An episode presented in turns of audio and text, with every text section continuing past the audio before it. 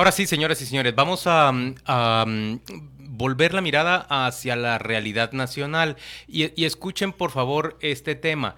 Eh, hay un diputado en el Congreso de la República, es, es Leonel Lira, quien ha planteado una ley que permite la eutanasia. Sí. Es, es, es, una ley, de, muerte digna, ley, de, la muerte digna. Oyentes con criterio, por favor, préstenle atención a este tema porque es un tema que sí nos atañe a todos. Todos estamos poco más o menos cerca de esa situación, ya sea por, por nosotros mismos, por nuestra familia, por piense usted, piense usted en un enfermo terminal eh, que está sufriendo mucho y que requiere, según dice este diputado, y, también puedo, puedo sostenerlo yo, de una muerte digna, sin, digamos, que se, que se recorte su sufrimiento.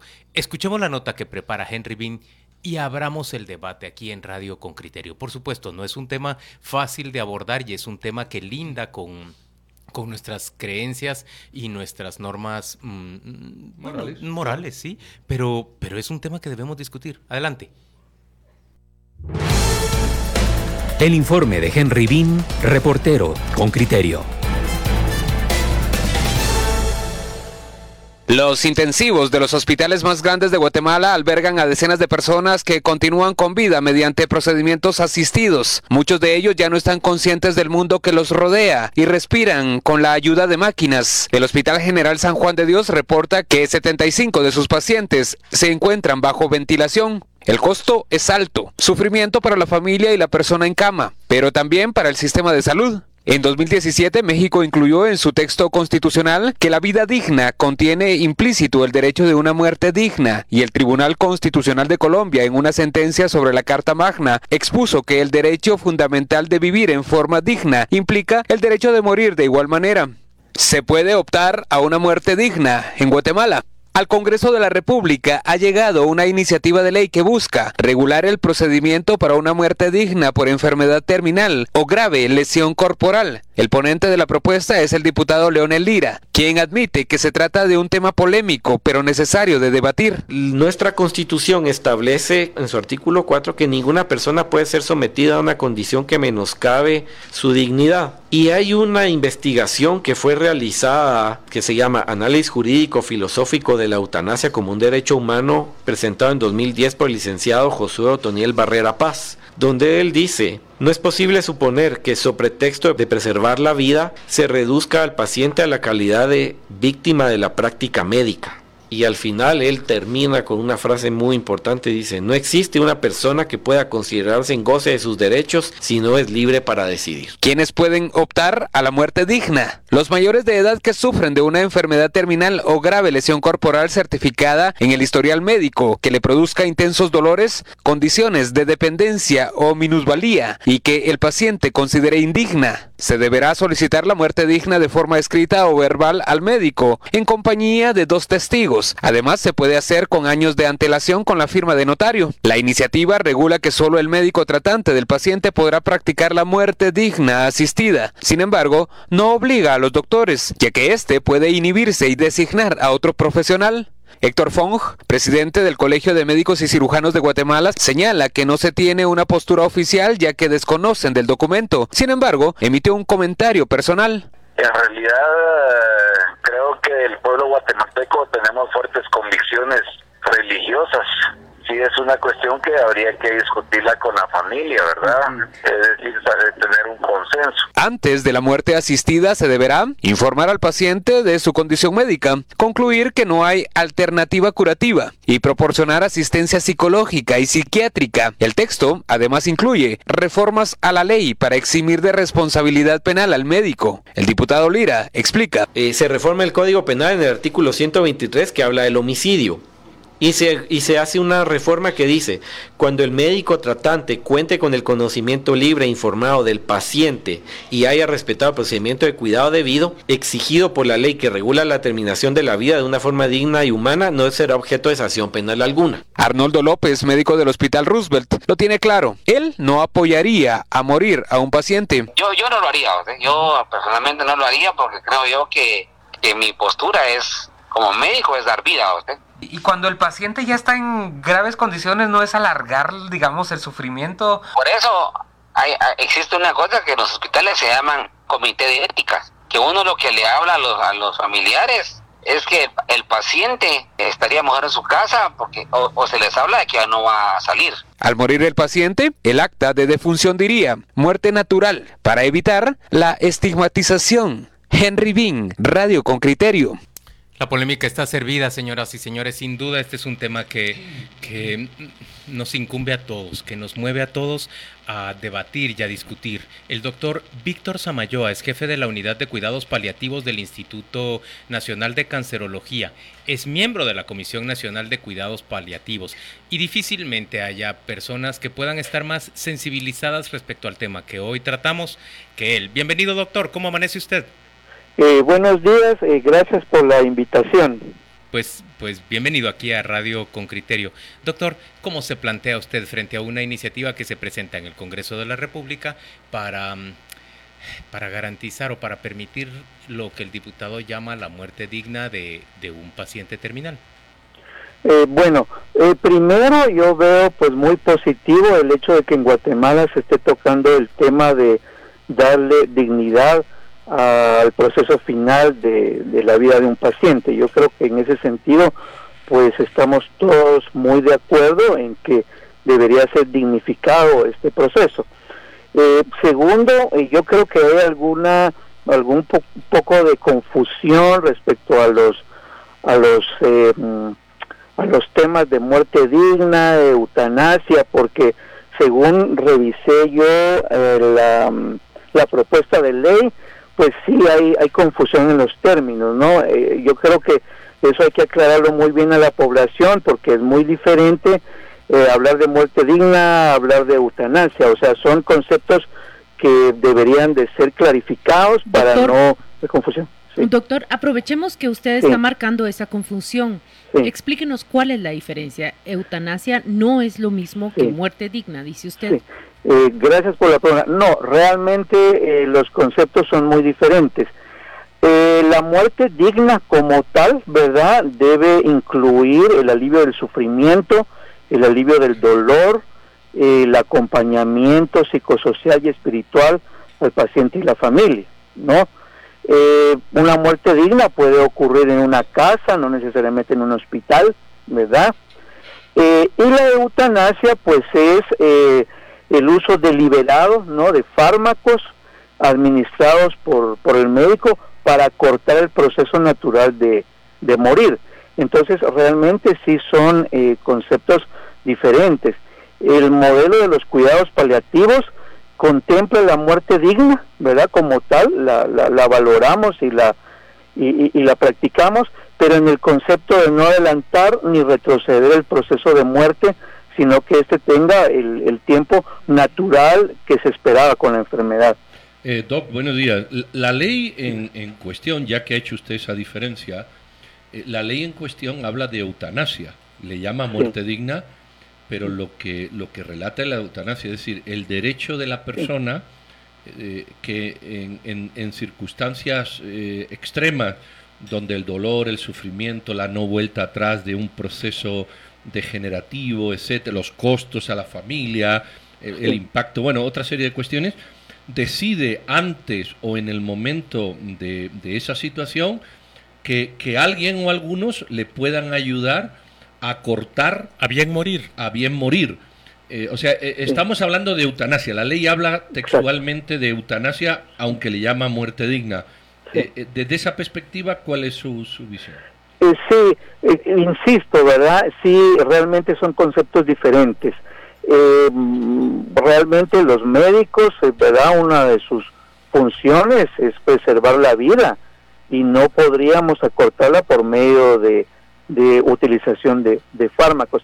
Entonces realmente sí veo yo que son conceptos totalmente diferentes, que los pacientes están obligados a recibir una atención digna y a una muerte digna, pero no por medio del concepto de la eutanasia que realmente se sale fuera de los cánones aceptados eh, desde el punto de vista médico, al menos acá en Guatemala y en la mayoría de, países, ¿no? Como ustedes saben, son contados con los dedos de la mano los países que tienen aprobada como tal eh, la, la eutanasia. Entonces, sí, yo insisto en que estamos hablando de términos diferentes.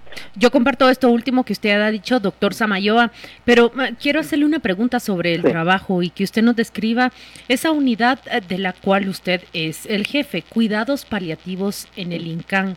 ¿Nos puede contar, por favor, cuántos pacientes hay? Eh, Henry nos traía un número de 75 pacientes ayer con ventilador en los intensivos de los hospitales eh, nacionales. Ahora háblenos usted de, la realidad ahí en el Instituto de Cancerología, por favor. Sí, bueno, realmente la unidad de cuidados paliativos se encarga de dignificar el proceso final de los pacientes con enfermedades terminales eh, los que nos dedicamos a cuidados paliativos, pues nuestro primer objetivo es evitar el sufrimiento prevenible, ¿verdad? Eh, donde el alivio del dolor es una prioridad. Entonces, pues básicamente nos dedicamos a... El alivio del dolor, pero por ejemplo la sensación de ahogo también, doctor. También, también. Incluye todos los síntomas eh, médicos que rodean el proceso final de la vida, ¿verdad? el delirio, la dificultad para respirar, el dolor severo, la eh, angustia emocional, por eso es que los equipos de cuidados paliativos cuentan con psicólogo también. Entonces yo particularmente creo que todos estos pacientes que están en cuidados intensivos, si hubiera un programa de atención en cuidados paliativos, no necesitaríamos estar hablando de eutanasia o medidas extremas porque los pacientes tendrían una dignificación en este proceso, ¿verdad? Yo antepongo, antes de hablar de eutanasia, eh, creo que la atención paliativa sería el camino eh, ético, el camino adecuado, el camino válido y legal para la atención de los pacientes terminales. Eh, doc, yo, entiendo, entiendo su postura como médico, pero por encima de la postura del médico que pretende atender al enfermo está la libertad del enfermo de decidir qué quiere hacer. Eh, y, un enfermo que tiene un, y que es consciente y usted sabe porque trabaja con ellos, ¿verdad? Un enfermo, por ejemplo, yo, yo en determinadas circunstancias preferiría una muerte asistida. Yo, le estoy hablando de mi caso.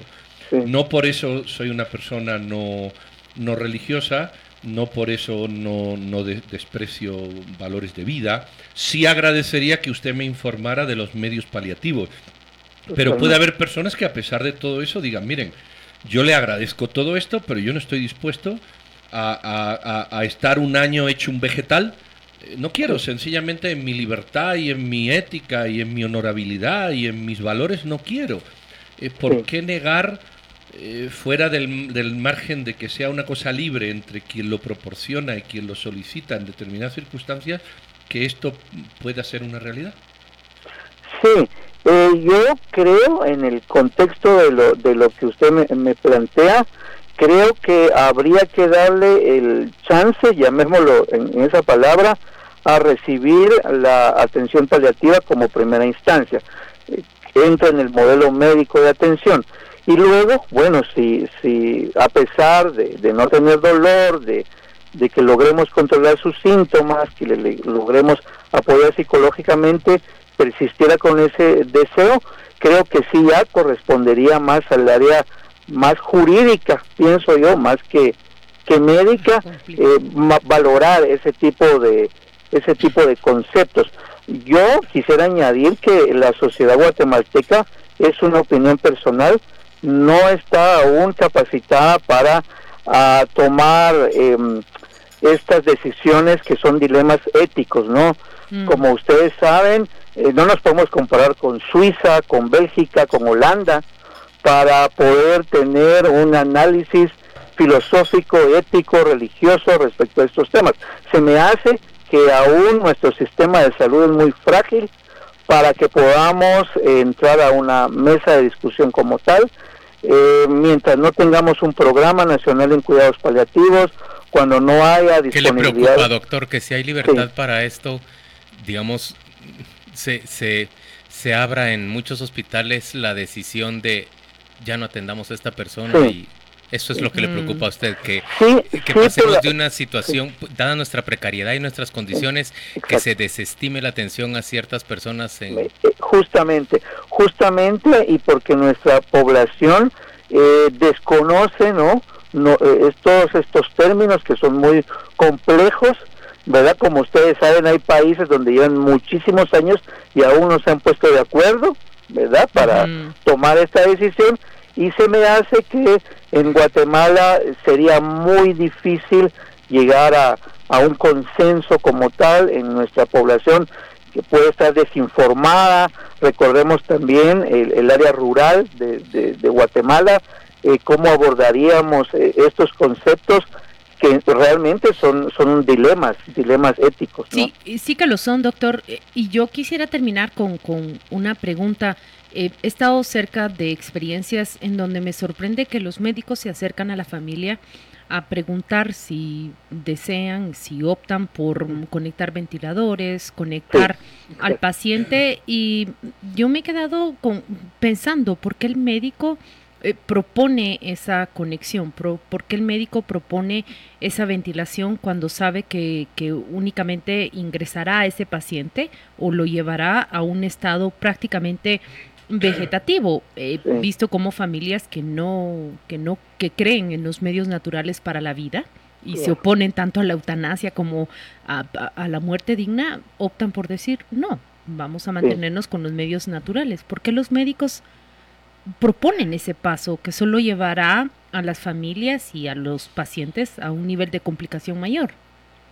Creo que es porque no tenemos eh, la conciencia y la educación en, nuestras universidades, eh, gran escala de temas de ética, en temas de cuidados paliativos, en atención de la terminalidad al final de la vida.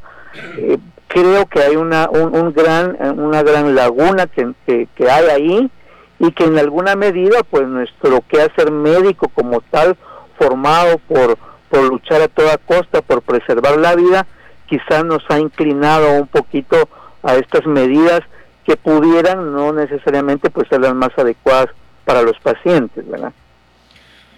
Doctor, agradecemos enormemente su participación este día en Radio con Criterio. Tenemos la reacción de muchos oyentes que, que ya están opinando en torno a este tema y, y, le voy a decir que opinan con, pues con solidez, diría yo. La mayor parte de personas de los que están opinando creen que esto debe ser esto debe ser posible. Pero, por ejemplo, Raúl Arevalo eh, dice, yo uso una, una poca, ¿qué, es lo que está diciendo? Una de no resucitar y deseo una muerte asistida. Soy médico, dice esta persona.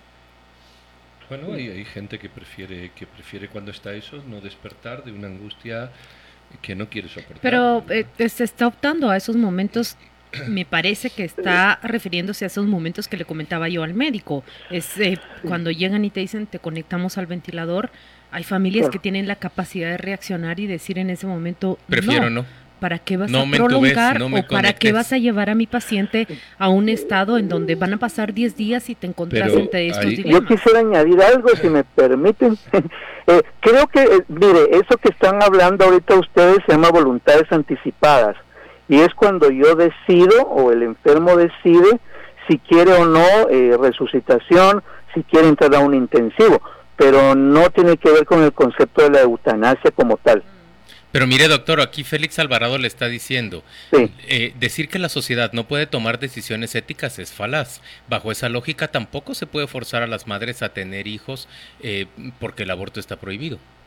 Eh, por eso se llaman dilemas bioéticos, ¿verdad? Porque son demasiado difíciles de, de decidir. Como alguien mencionó anteriormente, debería haber un comité de bioética en cada hospital donde entran personas a decidir, ahí entran médicos, entran religiosos, entran psicólogos, entran pacientes y todos de común acuerdo toman una decisión.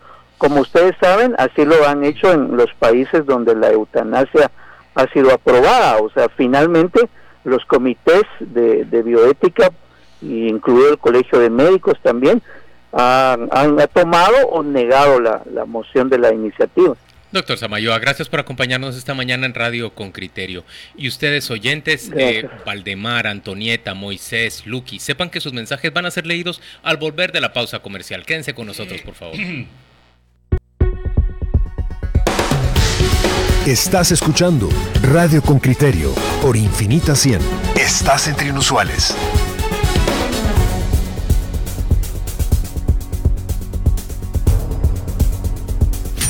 WhatsApp con criterio 51 55 73 64.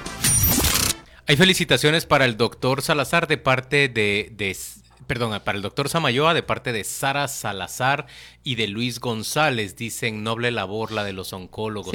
Y, y también Ana dice que excelente la participación del doctor, clarifica el tema correctamente, muchas gracias. Tenemos que trabajar en el sistema integral de salud antes. Nadie garantiza que este proceso de eutanasia sea adecuado. Luego vienen, luego vienen muchas otras opiniones de oyentes con criterio que, ya son distintas. El doctor se llama Víctor Samayoa, con quien acabamos de, conversar, pero escuchen lo que dice Luqui Sandoval. Este es un excelente tema. En la mayoría de hospitales públicos y privados, a los pacientes con muerte cerebral les bajan los parámetros de los ventiladores poco a poco. Ese es un tipo de eutanasia, dice ella. Moisés López nos dice muerte digna, tema complicado en una sociedad altamente religiosa. En muchos casos actuales se usan fármacos para alargar la vida en pacientes terminales. La muerte digna sería en, en, este caso, dejar de dar dichos fármacos. Miren lo que dice Julio Flores Sosa por la vía de Facebook. ¿Será que un familiar se atrevería a provocar esa muerte asistida? Seguro que sí. Yo quiero opinar de esto. Seguro que sí se atreve. Yo, yo no entiendo bueno, la explicación del doctor a mí me parece adecuada, adecuada pero, pero debatible, muy debatible. ¿Qué decís vos? La diferencia entre eutanasia y... No, no, se puede, se puede hacer técnicamente esa diferencia si se quiere, no, no tengo ningún problema. Eh, pero para mí la eutanasia forma parte de la muerte digna. Es decir, la muerte digna es un proceso en el que te mueres voluntariamente o involuntariamente eh, e incluye las dos cosas, pero no voy a entrar en esa pelea semántica. Dice el doctor, es un dilema ético, y yo digo, ¿por qué es un dilema ético? ¿Cuál es el dilema ético que tiene el que yo acepte ahorita, ahorita? Yo haga un testimonio, un, testamento en el que diga, en caso de tener una enfermedad que me deje tirado, o que, o que me deje imposibilitado y dos doctores decidan que eso no tiene vuelta atrás, por favor, mátenme.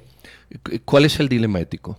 ¿Por qué se le llama eso dilema ético? Si eso es una libertad individual que yo tomo que yo tomo mi decisión. Yo entendí que el doctor no estaba orientando hacia ahí la discusión, sino le estaba orientando hacia el riesgo de que en nuestro sistema público de salud pudiera tomarse esa decisión sin que interviniera la voluntad del padre. Pero, pero sí la, orientó, pues. sí la orientó también a la perspectiva que está proponiendo Pedro.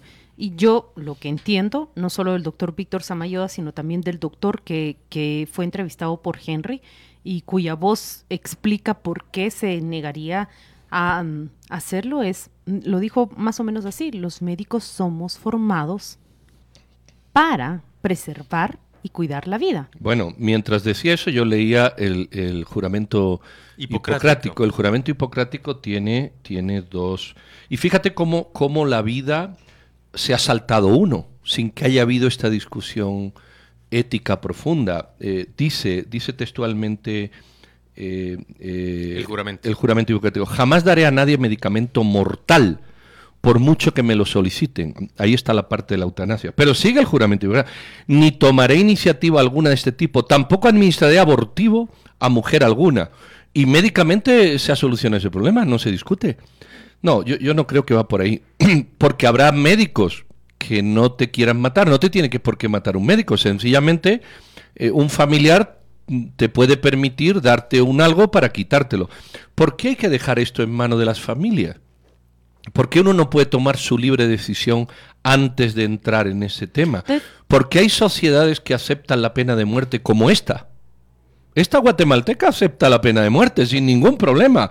Y en cambio, cuando alguien en situaciones extremas, alguien quiere decir. El error, eh, el error de la Pero no diga, Juan que estoy cometiendo error. No estoy cometiendo ningún error. Estoy dando mi opinión. Tú siempre descalificas, ¿no? Estás cometiendo el error al decir que esta sociedad acepta de forma plena la pena de muerte. Perdón, una parte de la sociedad la acepta. La, no, otra, hay, hay, otra parte no la acepta. Escucha, Yo hay, no la acepto. Hay datos, bueno, claro, pero hay datos que esta sociedad, mayoritariamente, por eso no hay ningún referéndum de la pena de muerte. Es más, lo tiene en su constitución. Es más, se pide, pero da igual. Una sociedad cualquiera, y yo creo que esta es una, que acepta la pena de muerte impuesta, impuesta por otros, ¿por qué razón no acepta que uno voluntaria y conscientemente en situaciones graves pueda aplicársela. No, varios, lo entiendo. varios médicos se están contestando a través de las redes sociales y te dicen es que el dilema no es tuyo ni el paciente, es para el médico. Nuevamente. No, para el médico, ¿por qué? Porque es el médico el que realmente tiene que tomar las medidas para cesar con tu asistencia. ¿Por qué el médico? Porque es él el que físicamente ha tomado. No, es que ese es un error. El, en, en, España hubo un caso, que lo pueden ver en la película, Mar Adentro, donde la enfermera que se hizo novia del individuo le facilitó el medicamento. ¿Por qué lo tiene que hacer el médico? Pregunto yo. ¿Por qué damos por hecho que el médico te tiene que, que facilitar el elemento con el que vas a acabar tu vida? ¿Por qué? No tiene por qué ser el médico. Es la situación en la que se están planteando ellos. Dice muerte cerebral. Ya está muerto, solo que está conectado. Lo dice Yacer Falla. el dilema ético es para el médico, no es del paciente, dice Luis González. El dilema ético es que el que quita la vida es el médico, no la persona, dice Rodrigo González. Pero ¿por qué lo el quita dilema el médico? ético no es aplicarte los medicamentos, dice Marvin Trejo. ¿Existe la ética en un sistema de salud en donde los médicos buscan operar a toda costa? Se pregunta Julio del Águila. Un sistema mercantilista que busque lucro y no salvar vidas. ¿Libertad versus ética? Alejandro Pacheco dice, cuando nos casamos, mi esposa y yo pusimos una condición, prometernos una muerte digna si llegamos juntos al final de la vida y esta se torna dolorosa. Es Alejandro Pacheco quien nos, quien nos cuenta ese... Pues, Mire, vean la película Mar Adentro. Mira, Ahí no me, hay ningún médico gusta... que, que... Y esto es real, ¿eh? Esto es un hecho real. No hay ningún médico que facilite nada. Lo que, lo que sí tiene que haber una estructura social que exima a la persona que facilita alguien para morir con el consentimiento del otro. Miren, el mensaje de Rosa López no, no lo has leído, ¿verdad, Juan Luis? Hay uno muy parecido en Facebook y por eso los quiero resaltar. Dice, buenos días. Es cierto en muchos casos. Meses atrás tuvimos el caso de una enfermedad grave de una persona cercana de 93 años. La llevaron a un centro privado y les dijeron que ya no podían hacer nada por ella. Luego su médico de cabecera se rehusó visitarla en su casa después de haberla atendida por años de años. Únicamente le mandó suero oral. Hoy día la señora ya celebró sus 94 años. Fue una doctora muy constante y con gran humanidad y dedicación que la levantó. Así que es un tema bien delicado. Que tengan buen bueno, día. Yo, yo vi a mi madre morir dos años y si a mí mi madre hace dos años me hubiera pedido el año uno que le cortara, lo habría cortado, porque no hay derecho a que un ser humano pase lo que pasó ella sin solución ninguna, sujeta a llagas y a, y a, unos cuidados intensivos que en ocasiones ya son despreocupados porque es un personaje que no tiene cuidado y eso hay que vivirlo para tomar la decisión libre e individual. Aquí no hay ética que valga. Dice Víctor, lo que Pedro está planteando es el suicidio asistido. No creo que sea lo mismo, dice él. Y Toti Fernández claro, nos claro. dice, todos hablan de la moral de cada quien, nadie menciona al afectado uh -huh. y a sus deseos. Miren, oyentes claro. con criterio, ya se ve que este es un tema...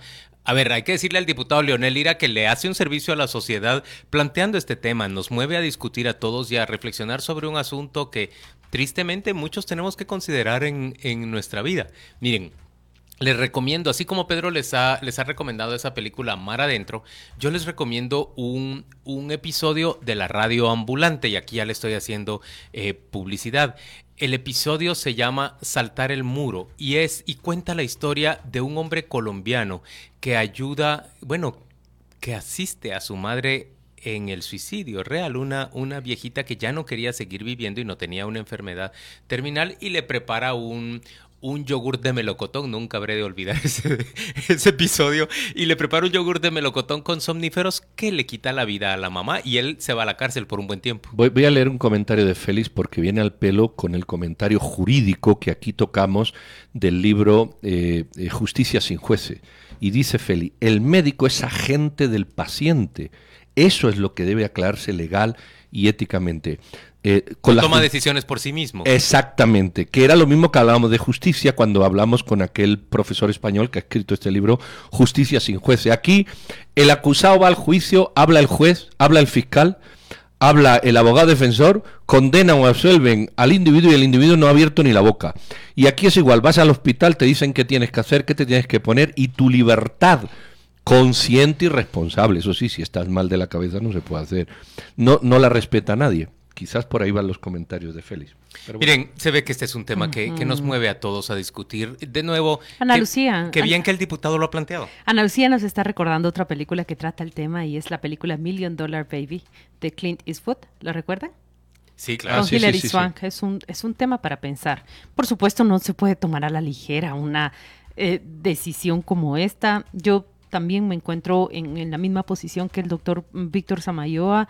Mm, obviamente son mis creencias, mi formación y mi convicción que me, me, hacen estar en contra de una iniciativa como tal. Obviamente, obviamente hay principios morales de cada quien o religiosos que le... Eh, la esencia de esto es, ¿usted cree que la vida es de Dios o de usted? Esa es la esencia de esta discusión. Si usted cree que la vida es de Dios, evidentemente usted no puede quitarle nada a alguien que le ha dado la vida. Bueno, desde la perspectiva puramente religiosa. Yo ahí tengo mi, mis, mi... Pero si la vida tú crees que es tuya, tú la puedes, tú puedes decir sobre ella desde una perspectiva puramente religiosa. Pero, pero religiosa tradicionalista y así como, como conservadora, ¿verdad? Sí, sí. Y no en una relación más fluida con Dios. Pero no nos vamos a meter, ¿verdad, señoras y señores? No todo depende, Ahorita explicarnos estas eh, eh, ideas teosóficas que pueden ser variadas entre nosotros tres. Vamos a la pausa comercial y volvemos dentro de muy poco. Esto es Radio con Criterio.